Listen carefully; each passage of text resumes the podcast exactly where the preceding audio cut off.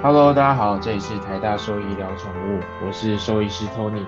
毕业于台大兽医系，现在是一位临床的兽医师。大家好，我是 Maggie，我是台大兽医师大五的学生，目前在台大动物医院担任实习医师。好，OK，那时间很快的就来到四月，那四月的这个主题呢，呃，可能就是跟过敏比较相关的一个主题吧。OK，好，那第一周就先来跟大家聊聊，就是所谓异位性皮肤炎那大家应该就是如果说呃有过这个皮肤状况的狗狗，应该都很熟悉。呃，这个名词啊，就是异位性皮肤炎。那英文的话叫做 atopic dermatitis。那很常会有主人啊，或者是比如说电脑选字的时候，就是它会有一个异位性。那通常大家都会选择，哎，异味是那个有那个臭味的那个异味。但其实不然呢，它的那个名词啊，就是它是第二个字那个位啊，是位置的位，所以它的异味性皮肤炎意思就是指说它是在不同的位置出现的这些皮肤炎。那待会就会大致上跟大家解释到说，哎，为什么它这个命名的名称是是要这样子来的？好，那顾名思义嘛，它就是皮肤炎嘛，所以就是皮肤本身有这些状况。那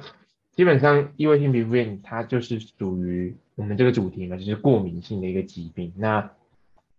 就可以呃发现它过敏的原因，应该说过敏的位置就在它皮肤嘛，所以它皮肤就会很常有一些像是。呃，瘙痒啊，然后红肿啊，然后甚至引发一些二次性的问题，比如说像是细菌的感染啊，或者是霉菌的感染啊。那严重的话，狗狗是会就是呃，会去瘙痒嘛，就会一直去抓，一直去磨啊，然后就呃会流血啊，或者是会有伤口。那在更严重，它可能就会影响到它的生活品质，像是精神啊、食欲啊等等的。不过通常都要非常严重，因为狗狗它们通都还是非常非常贪吃的，所以。呃，真的要非常严重的时候，才会影响到它们的这些精神状况啊，还有食欲的这些品质。好，那这件事情在猫其实就是非常少见嘛，就是比起狗狗，所以我们一般来说谈异位性皮肤炎都是在讲狗狗比较多了。对，所以就是要特别注意在狗狗有这类的状况。好，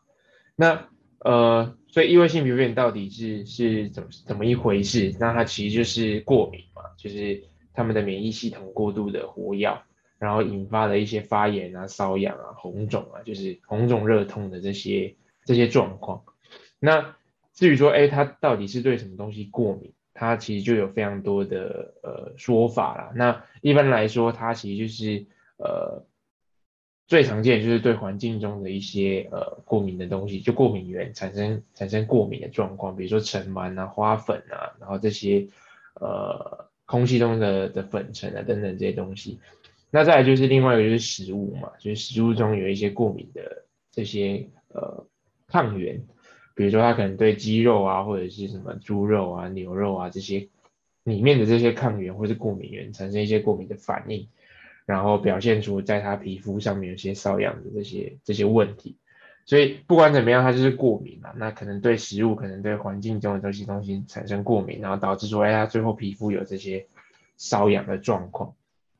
那呃，既然是过敏嘛，它其实就是会呃接触到这些过敏源的时候，它就会产生这些抗体嘛。那产生这些抗体，它就会攻击自己嘛。那攻击的地方可能就是皮肤，那它就会释放出很多这些发炎因子啊，然后就会一直造成无止境的这些呃一连串的的。可以说是恶性循环的一个一个一个链子啊，所以它就是会变成说它的瘙痒跟红肿变得很难以控制，因为你一旦一直持续接触到这些过敏源，它就是会持续一直一直一直一直跑出来嘛。好，那 Maggie 可以大致上跟我们介绍一下，说，哎，他比如说他该大致上都讲到他的症状啦，比如说他有什么这类的呃，异位性皮肤炎有什么好发的品种嘛，或者是他呃在常见的这些症状有哪一些？嗯，那刚刚学长说之后提到这个异位性皮肤炎主要是有关过敏的反应。那其实有时候我们的基因里面都有一些好发的遗传性的过敏的基因。那比如说西高地白梗、西施犬、米格鲁、斗牛犬、迷你斯兰威、哦斗斗头梗或是黄金猎犬、拉布拉多那一些，都是有那个遗传性好发的。异位性皮肤炎的基因。那通常他们的症状呢，可以看到在比如说他的嘴部，或是他四肢、肚子或是屁股那部分，那就会有一些瘙痒啊。那我们通常去抓它的时候，很很明显嘛，它会先红起来。那如果它抓的太用力，它会有一些伤口的话，那可能也会引起一些红斑啊、丘疹的部分。那因为它皮肤的基底层可能受到一些破坏，那所以它都会有一些皮屑脱毛或是一些色素沉淀的状态。那这些也是因为这些临床症状，所以很容易就会被主人观察得到。那主人观察到的话，就觉得，诶，怎么今天我狗狗的皮肤状态好像不太好？那担心会不会有什么问题，然后就会带到兽医去做检查。那通常我们去看到的时候，它多数狗狗它第一次发病都是六个月到三岁左右。那随着年纪越来越大，有可能那个症状会越来越严重。那所以很多时候，如果你观察的话，眼周、耳周、腹部，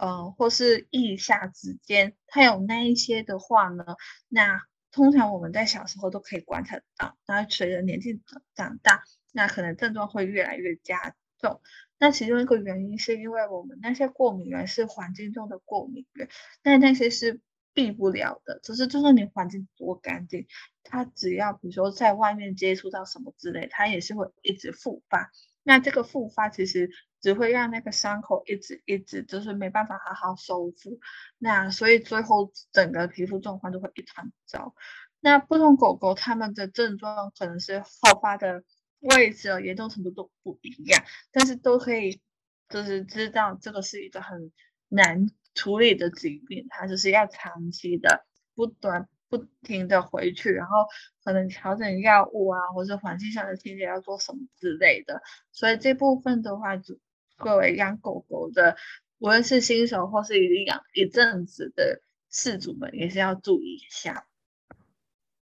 嗯，没错，所以基本上他们会出现的位置啦，就是非常典型啦，就是刚才所提到，比如说呃嘴巴周围啊、眼睛周围啊、四肢、脚趾指尖啊这些位置，因为所以很常看到他们，比如说去抓眼睛啊、抓嘴巴、抓下巴，或者是去舔脚趾，那这些都是很典型他们出现的位置。那其中一个特别要注意的就是，它这个异位性皮肤炎，从通常啊不会说可能在呃一岁以下或者是六个月以下来发病，意思就是说它可能要因为是过敏嘛，所以你身体可能要先首次接触到这个过敏源，那认识到这个过敏源之后，在第二次遇到的时候，它才会整个爆发出来，或是才会对它产生有这些过敏的反应，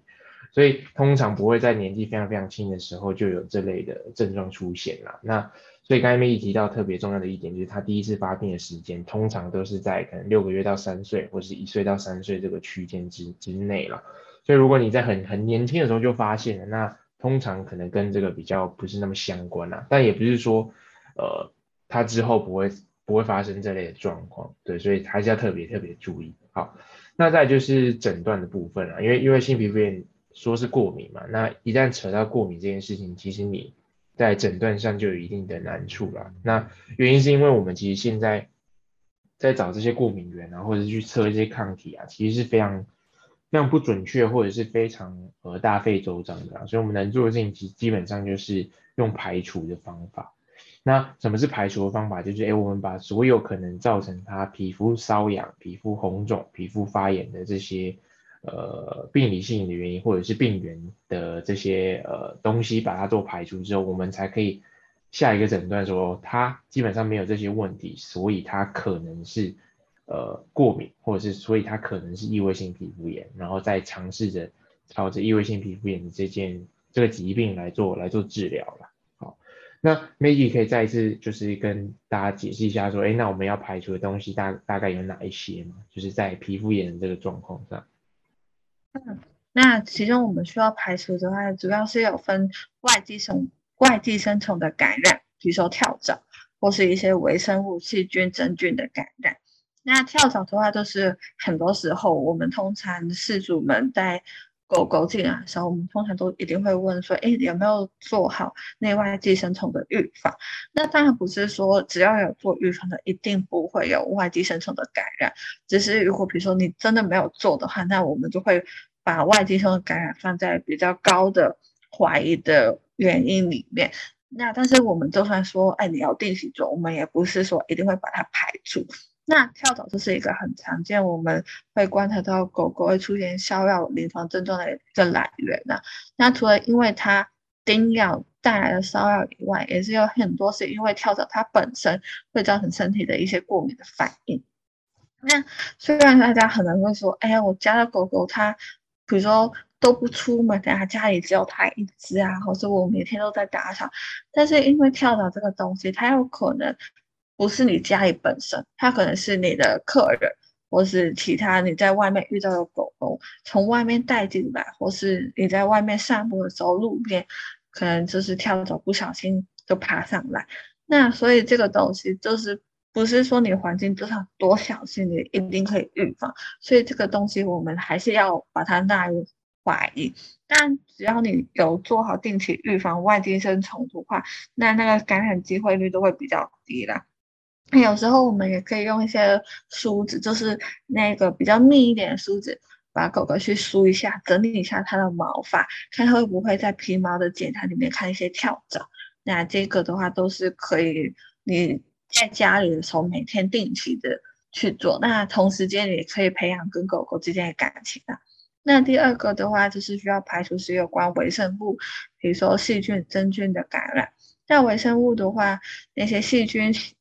霉菌啊、酵母菌，它们的感染的话。有些可能是原发，有可能是恶性性的感染。因为只要我们今天身体的皮肤，它的这个保护层，它只要有一些破坏，那那些呃周边可能环境中存在的细菌或是霉菌，它有可能就因为这样子，所以就就激发出来。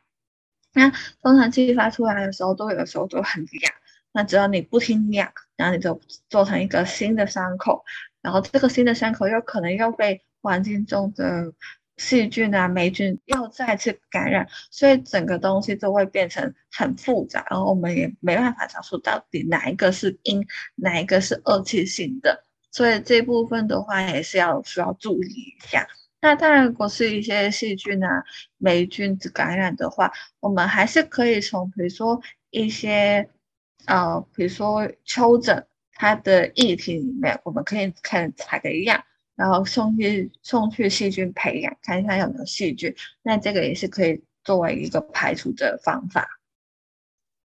嗯，没错，所以基本上就是要先排除嘛，要排除就是一些寄生虫啊，然后呃细菌啊，然后霉菌啊这些的问题啊。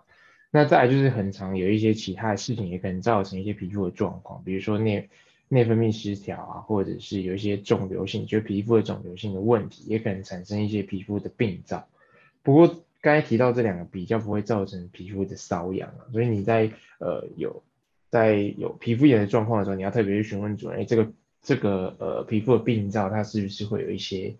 呃瘙痒的这个临床症状，就他们会去抓、会去舔啊等等的这些临床症状，所以就可以大致上把它们区分开来。好。所以基本上你去排除我刚才所说的这些事情之后，你才可以呃初步的下一个诊断说哦，那它有可能真的是一些过敏或者是异位性皮肤炎所造成的的皮肤不好的这个状况，所以才可以接着尝试下来去帮他们做治疗了。好，那再就是说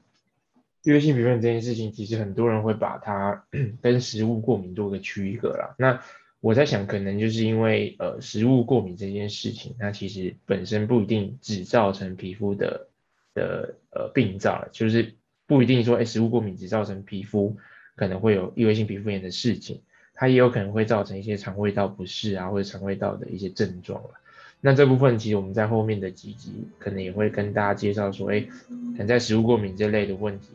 呃，在肠子啊，或者是在呃它消化道上面造成这些影响，要怎么去做处理这样子。但不管怎么样，异位性皮肤炎就是一个过敏性的问题啊，所以呃，基本上食物啊，或者是环境中的过敏源都有可能会让它造成这些问题，所以我们就是把它纳入在一起，一起去去做讲解这样子。对，那基本上大概就是这样，就是它呃整个异位性皮肤炎从它的一些临床症状、好发品种，到它。呃，可能诊断上面的难处啊，可能要靠排除的这些方法。那最后最后则是它的治疗了。那我想治疗我们就放在下一集再来跟大家做做介绍这样子。好，那就这集到这里了，谢谢大家。拜拜。拜拜。